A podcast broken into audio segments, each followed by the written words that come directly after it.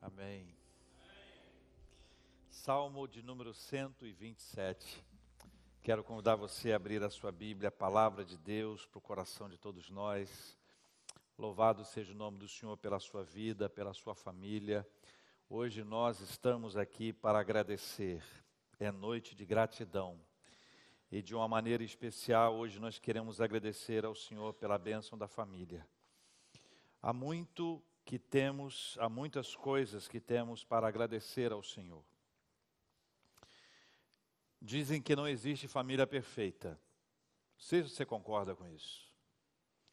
Dizem que toda família tem uma pessoa meio estranha. A sua tem lá ou não? É? Muitas assim? Toda família tem um segredo. Segredos de família. Toda família tem história, toda família tem rótulo, toda família. Nós somos pessoas normais, cada um de nós tem família normal, nós todos precisamos da direção, da bênção de Deus, mas nós temos muito mais para agradecer do que para pedir quando nós falamos de família. Existe a família que é a família menor, existe a família que vai se ampliando, Existem pessoas que não são do nosso sangue, consanguíneas, mas passam a ser da família. Pessoas que nós escolhemos para que seja a nossa família. Pessoas que nós trazemos para perto, para dentro de casa, pessoas com quem nós queremos conviver, pessoas que se tornam tão especiais para nós que a gente não pensa em passar um Natal longe, que passa o aniversário junto, que quer desfrutar de um tempo mais próximo de comunhão. Família. Família. Salmo de número 127. Leia comigo a palavra do Senhor que diz assim: Se o Senhor não edificar a casa, em vão trabalham os que a edificam. Se o Senhor não guardar a cidade, em vão vigia a sentinela. Inútil vos será levantar de madrugada, repousar tarde, comer o pão que penosamente granjeastes, aos seus amados ele o dá enquanto enquanto dormem. Versículo 3. Herança do Senhor são os filhos, o fruto do ventre, seu galardão, como flechas na mão do guerreiro, assim os filhos da mocidade. Feliz o homem que enche deles a sua aljava, não será envergonhado quando pleitear com os inimigos à porta. Eu queria destacar, para a gente começar a conversar, essa frase inicial. Leia de novo. Se o Senhor não edificar a casa, em vão trabalham os que a edificam. Vamos pontuar algumas coisas que nós consideramos importantes. Vejam, a Bíblia não faz apologia ao não trabalho. A Bíblia não defende e não ensina o não trabalho. O não trabalho é perigoso. O não trabalho é contagioso. O não trabalho, ele começa na vida de uma pessoa e é capaz de dominar a pessoa toda. E se alguém estiver perto de alguém que faz o não trabalho, ou mata ou morre. O não trabalho. Hoje, não sei se você sabe, mas hoje é dia do radialista, né? Dia, que dia é hoje? Meu, 7, né? 7 de, de outubro, dia 7 de outubro, é dia. É novembro nós estamos? É verdade. Novembro, viu, internet? Novembro. 7 de novembro é o dia do radialista. Mas é também o dia internacional da preguiça. E eu não sei como alguém que estabelece o Dia Internacional da Preguiça teve coragem de fazer isso, porque deve dar um trabalho enorme. A Bíblia fala sobre não trabalho, diz que isso é muito perigoso. Eu aprendi, um dos primeiros versículos que eu aprendi na Bíblia foi Provérbios capítulo 6, versículo 6. Conhece? As mães adoram esse texto. Vai ter com a formiga, ó preguiçoso. Mães acordam filhos assim, filhos cansados, sobrecarregados, aí dos seus 12 anos, quase morto, um senhor de idade, com 12 anos, né? Mas há um outro versículo muito curioso na Bíblia, no Provérbios capítulo 22, que eu acho que é um dos mais. É, é muito interessante esse versículo quando fala sobre o não trabalho. Ele diz assim: Diz o preguiçoso, um leão está lá fora, serei morto no meio das ruas. O preguiçoso de Provérbios 22, 13 é tão preguiçoso que ele inventa que pode ser que um leão esteja do lado de fora, e caso um leão esteja do lado de fora, ele vai ser morto. Então, para não ser morto, ele não vai. Mas que leão? 2 Tessalonicenses capítulo 3, versículo 10, o apóstolo Paulo declara: se alguém não quer trabalhar, também não coma. O texto bíblico não fala do não trabalho. Se o Senhor não edificar a casa, em vão trabalhos que edificam. O texto não fala sobre o não trabalho. O texto fala sobre a, a inutilidade do esforço humano sem a ação do Senhor. Há uma inutilidade do esforço humano sem a ação do Senhor. A primazia, a prioridade, o lugar principal em toda essa história é do Senhor.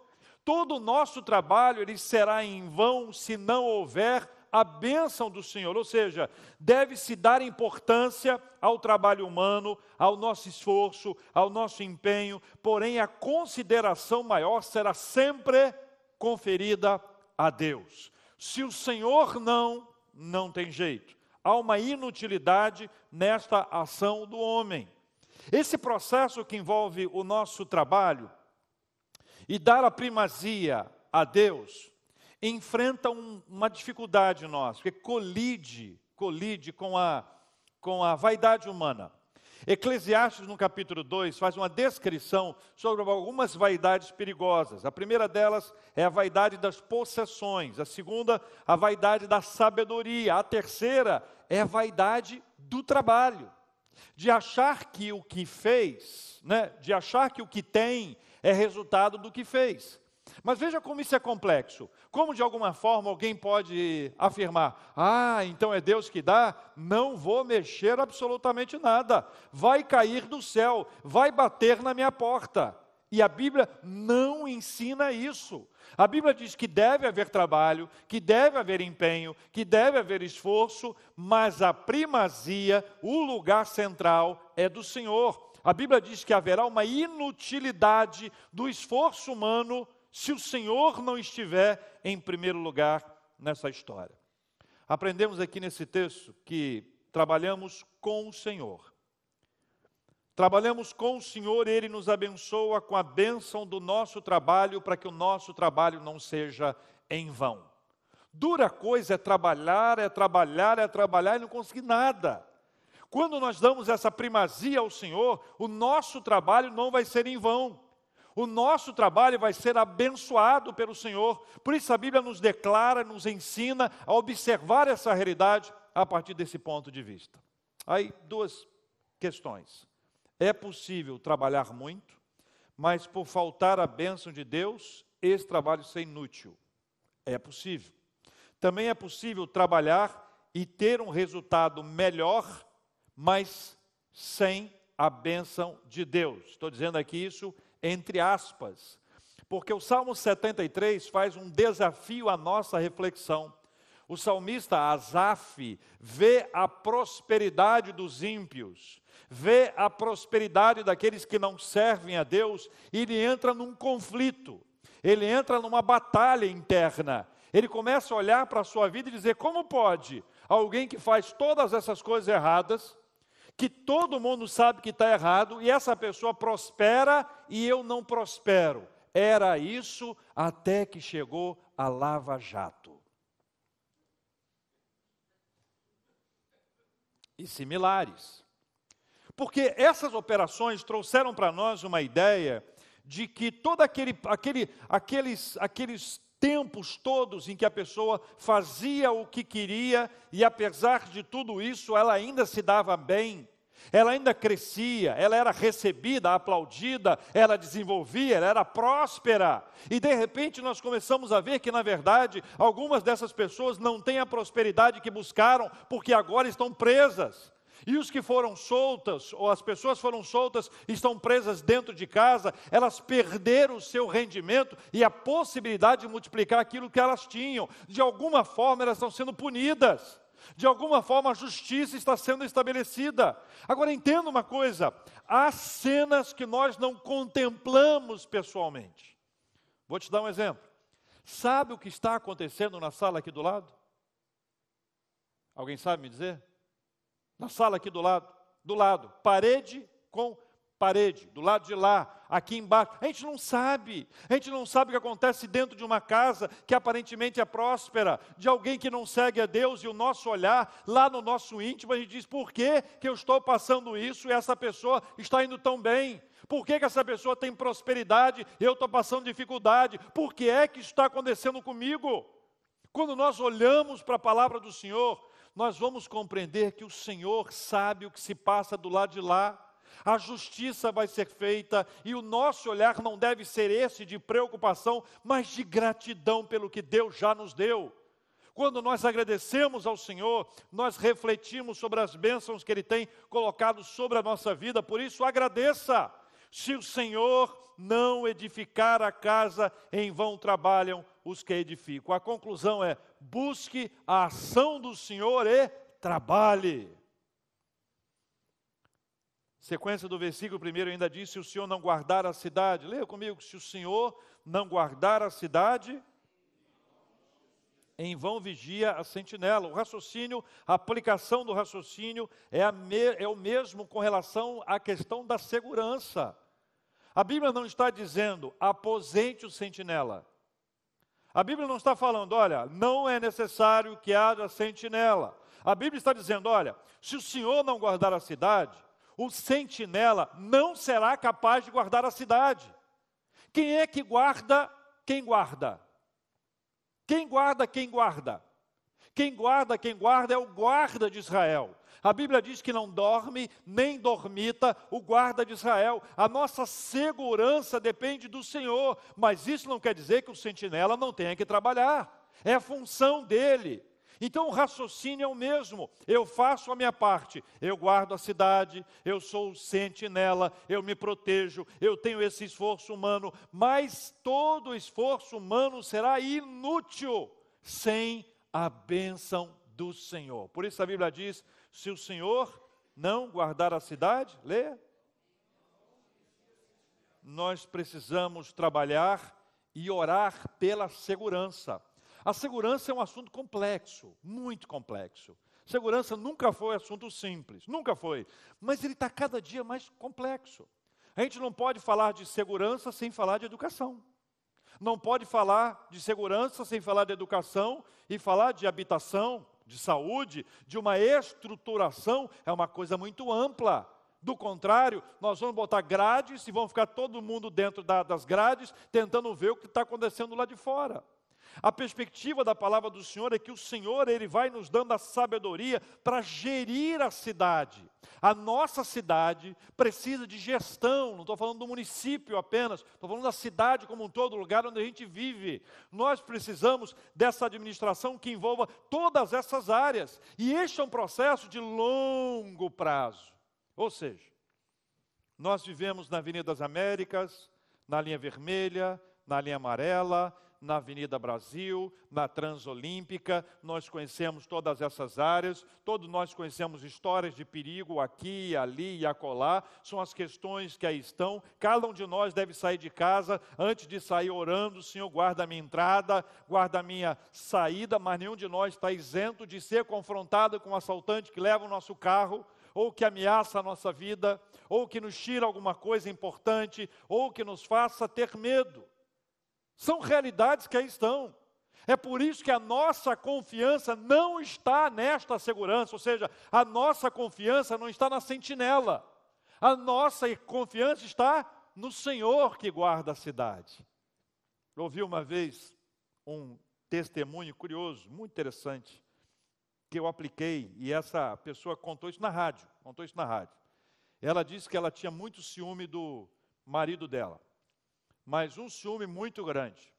E ela não tinha apenas ciúme, ela achava que ele andava errado, que ele tinha filiais, por aí vai. Então ela dava incertas. Ela dizia que ia no tra trabalho dele à tarde e ia de manhã. Dizia que de manhã aparecia à tarde. Tinha dia que ela ia de manhã à tarde. Certo? Ela está o tempo todo. E ela contou que a pessoa que mais sofria não era o marido. Quem mais sofria era ela. Até que ela pegou esse texto e leu assim: Se o senhor não guardar o meu marido, em vão eu estou vigiando. Foi a aplicação que ela fez. Quando ela disse isso na rádio, ao lado dele, eu achei aquilo tão interessante, porque ela entendeu que quem guarda é o Senhor, que quem protege é o Senhor. Então a Bíblia traz nesses, nesse, nessa introdução do Salmo 127 essa ideia da edificação da casa, da guarda da cidade, para nos fazer pensar na família. Todo o contexto do salmo é sobre família. Na sequência você vai compreendendo isso plenamente, mas essa introdução deve nos fazer lembrar e pensar nessa construção, nessa edificação, nesses termos que Salomão, inspirado pelo Espírito Santo, resolveu usar. Aí você tem essa, essa ideia né, dessas ações cujos responsáveis somos nós. Nós precisamos trabalhar, para edificar a casa. Nós precisamos guardar a cidade e trabalhar como sentinela, mas esta é uma área nossa. Cabe a gente fazer a parte que está diante de nós. O Senhor vai fazer a parte dele. Existe um andar que nós não alcançamos, que só Deus faz. É por isso que começa o salmo dizendo: se o Senhor não, se o Senhor não, é não. Se o Senhor não, não há jeito. Se o Senhor não, não haverá futuro. Se o Senhor não, não teremos condições de avançar. O Senhor é quem nos conduz. É por isso que o versículo 2 diz assim: inútil vos será. E ele vai descrevendo o que vai acontecer. Quando diz no versículo 2, leia comigo aqui: inútil vos será o quê? Levantar de madrugada. Muita gente diz assim, amém, está vendo o que a Bíblia está falando? Querem que eu acorde de madrugada? A Bíblia diz aqui, ó, ó, inútil, mãe. Vamos lá. Inútil será levantar de madrugada, repousar à tarde, comer o pão que penosamente granjeastes. Olha, a parte final agora é aquela que as pessoas erguem a mão e dizem assim: aos seus amados ele o dá enquanto dormem. Lembra o dia da preguiça hoje? Não é isso. Não é isso. A Bíblia quer nos ajudar a entender a, a nossa limitação e o poder ilimitado de Deus. Se nós trouxermos para nós essa responsabilidade, se nós acharmos que nós é que conseguiremos tudo isso, isso será inútil. Até a pessoa que recebe de Deus e não agradece, e nós somos gente assim, ou hoje, ou no, no, no, passado, que recebemos de Deus e não agradecemos, que atribuímos a nossa inteligência, a nossa força, a nossa coragem, a nossa perspicácia, as nossas habilidades, a nossa criatividade, eu fiz isso, eu fiz aquilo, eu fiz aquilo outro, e não reconhecemos que foi o Senhor quem nos deu. Toda esta ação agora serve para nos conscientizar dessa presença poderosa de Deus ao nos fazer compreender esse caminho que Deus nos dá. Deus cuida do sustento da nossa família. É o que a Bíblia nos ajuda a entender. Toda a nossa provisão vem do Senhor. Temos que trabalhar. Temos que usar a inteligência que Deus nos deu a força que Deus nos deu, a saúde que Deus nos deu, a criatividade que Deus nos deu, sempre de maneira leal, sempre de forma legal, sempre dentro dos princípios do amor ao próximo, jamais pensando em passar rasteira, furar o olho das pessoas, tomar o lugar de alguém. Quantas histórias eu já ouvi? A pessoa mina o colega de trabalho para conseguir o lugar dele. Sabe onde acontece isso? Afeganistão. Muito, muito, muito. No Brasil, pouco, muito pouco, mas no Afeganistão é uma coisa terrível. pessoas que constroem um relacionamento para poder minar outro colega de trabalho para conseguir o lugar dele. Isso nós não fazemos, sabe por quê? Porque quem é que vai edificar a nossa casa ou guardar a nossa cidade é o Senhor. Nós não fazemos isso. Nós não somos dos que participam desse tipo de maracutaia. Nós buscamos a direção e a bênção de Deus e queremos caminhar na presença dEle, porque a nossa provisão vem do Senhor. Dois exemplos: o povo de Deus, a travessia, o povo hebreu, o alimento que caía do céu, literalmente aparecia na porta. Era o alimento para hoje, que não podia ser utilizado depois. É um alimento de acordo com a necessidade da nossa família, algo sob medida, customizado pelo Senhor. Um outro exemplo, isso foi no deserto, um outro exemplo foi com Jesus e muitas pessoas estavam com ele, ele ministrando, e eles estavam num lugar deserto. E aparece lá o pessoal com fome, e Jesus que faz? Multiplica os pães e os peixes. Essa multiplicação, além de ser literal diante deles, é para ensinar a cada um deles e a nós hoje que o Senhor é que nos concede aquilo que nós precisamos para a sobrevivência. A provisão que nós precisamos vem do Senhor. O Senhor é aquele que nos dá a, e vou aplicar isso aqui a questão da colheita. O Senhor é aquele que nos dá a semente e nós plantamos. O Senhor é aquele que faz frutificar e nós colhemos. Todo o processo que nós não entendemos é o Senhor que faz. Ele me dá a semente, eu não consigo produzir a semente. Ele é que me dá, eu planto, é a minha parte. Ele faz frutificar, eu colho. Eu tenho a minha parte, mas o Senhor faz aquilo que eu não posso fazer. É por isso que eu não preciso me preocupar com o que Deus pode, mas eu tenho que fazer aquilo que Ele me deu para fazer, e a parte que Ele me deu foi trabalho. Versículos 3, 4 e 5. Os filhos são apresentados como herança do Senhor.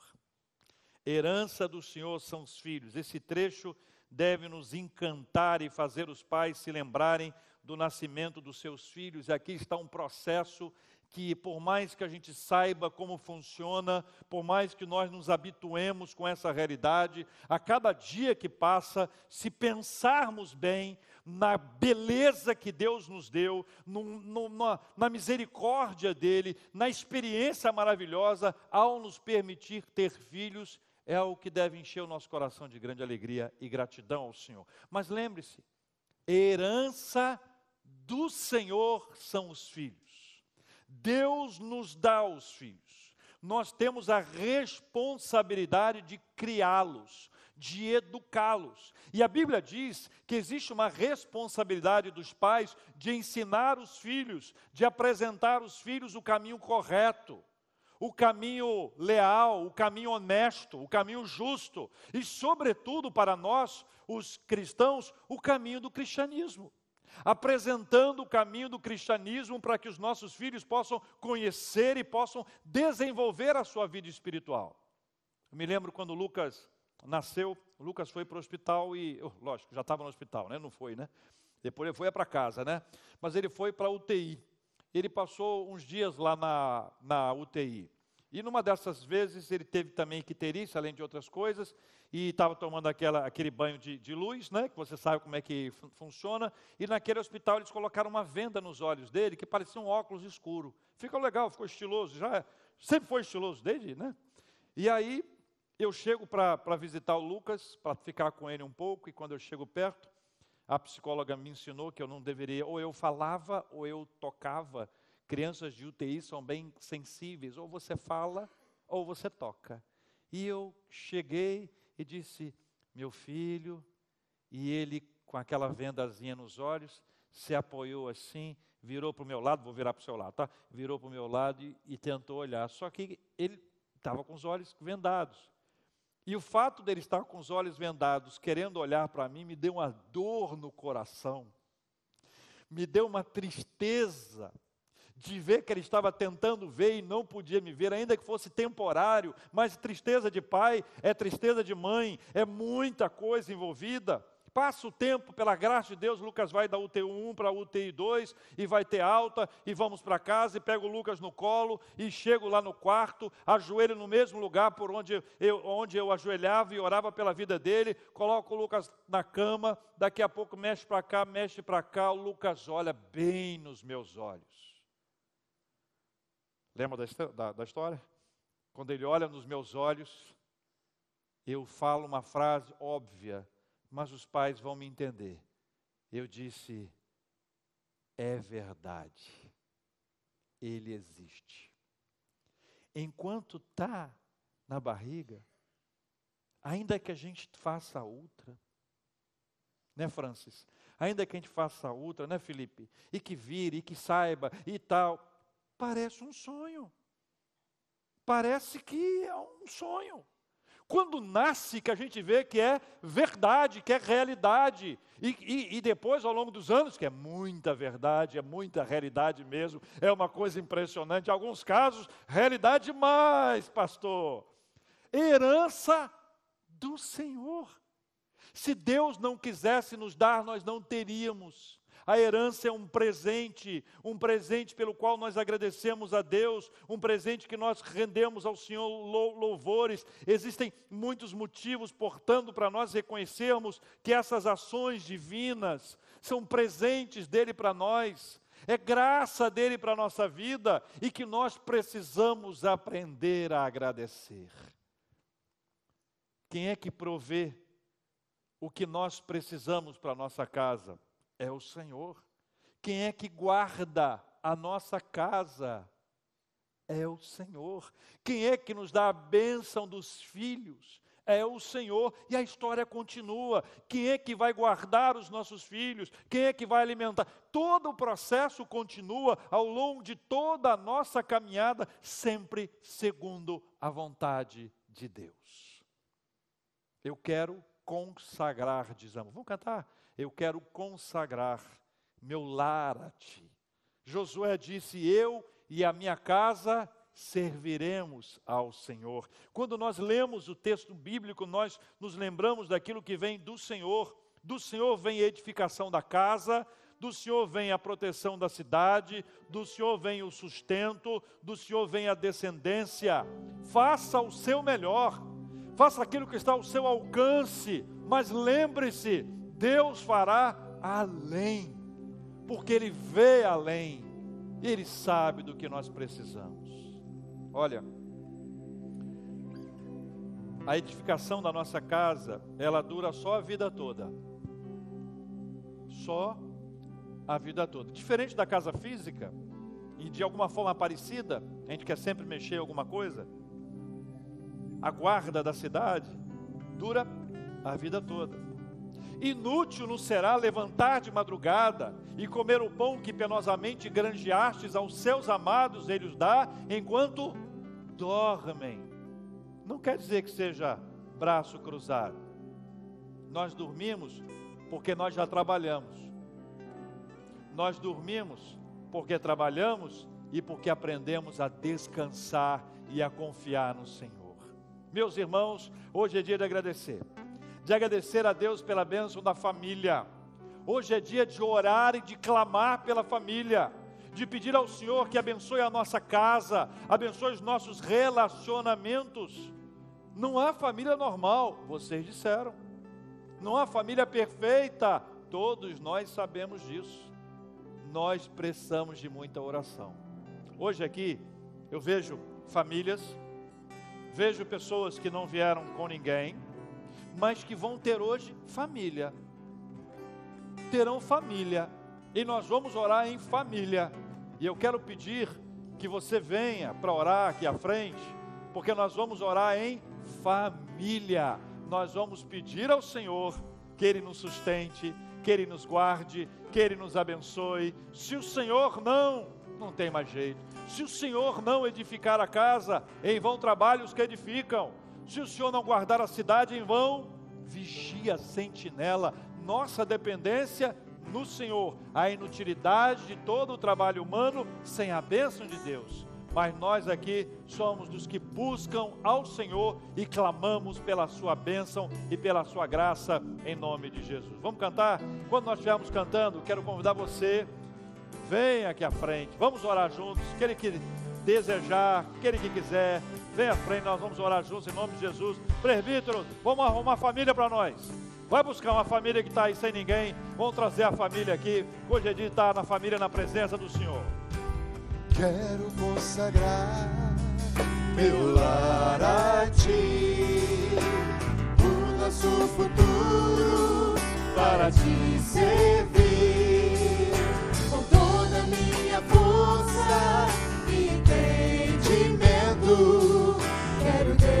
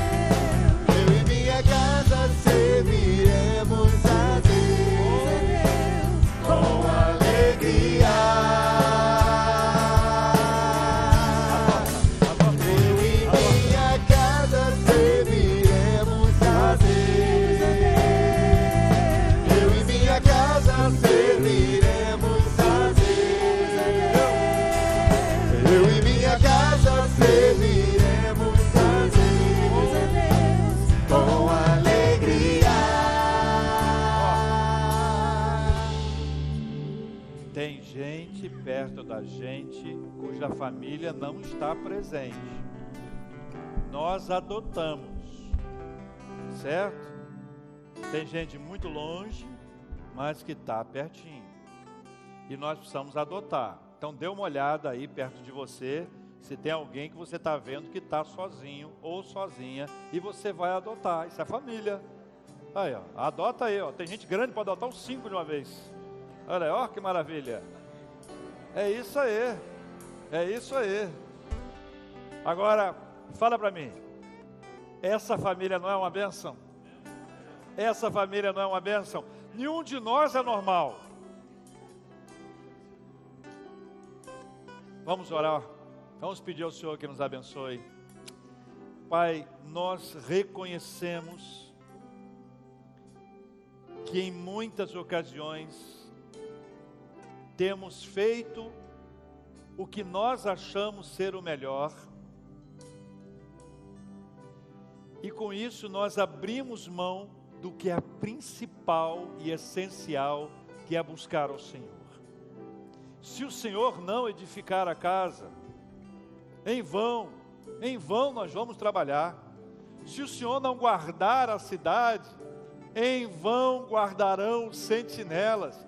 Vai ser inútil, como diz a tua palavra. E o Senhor nos dá um exemplo lindo. Filho, filha, herança do Senhor.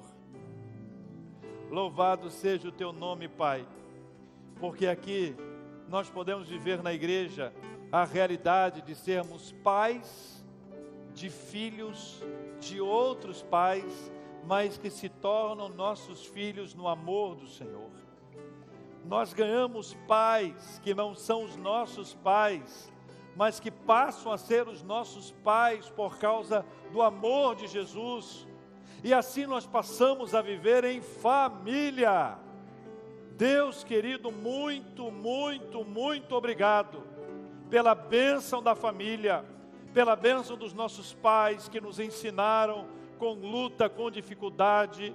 Alguns erraram muito, mas nós os abençoamos em nome de Jesus. Não pode haver entre nós um coração magoado e ferido que não consiga perdoar os pais. Nós oramos por milagre nessa área em nome de Jesus. Deus amado, nós agradecemos pelos filhos e pedimos ao Senhor que não haja nenhuma, nenhuma dificuldade para nos relacionarmos com os filhos, para que qualquer barreira seja quebrada em nome do Senhor Jesus, porque nós somos família. Deus querido, obrigado, porque o Senhor tem abençoado o trabalho das nossas mãos. O Senhor tem honrado o esforço de cada um de nós. Nada nos faltou e nem nos faltará. A primazia, o protagonismo é do Senhor e nós te agradecemos por esta bênção em nome de Jesus. Encha o nosso coração com esta canção, enche o nosso coração com a certeza de que nós nascemos para o Senhor, queremos viver para o Senhor, que a nossa casa pertence ao Senhor e que eu e a minha casa serviremos ao Senhor. Em nome de Jesus. Amém. Eu e minha casa serviremos a Deus. Eu e minha casa serviremos.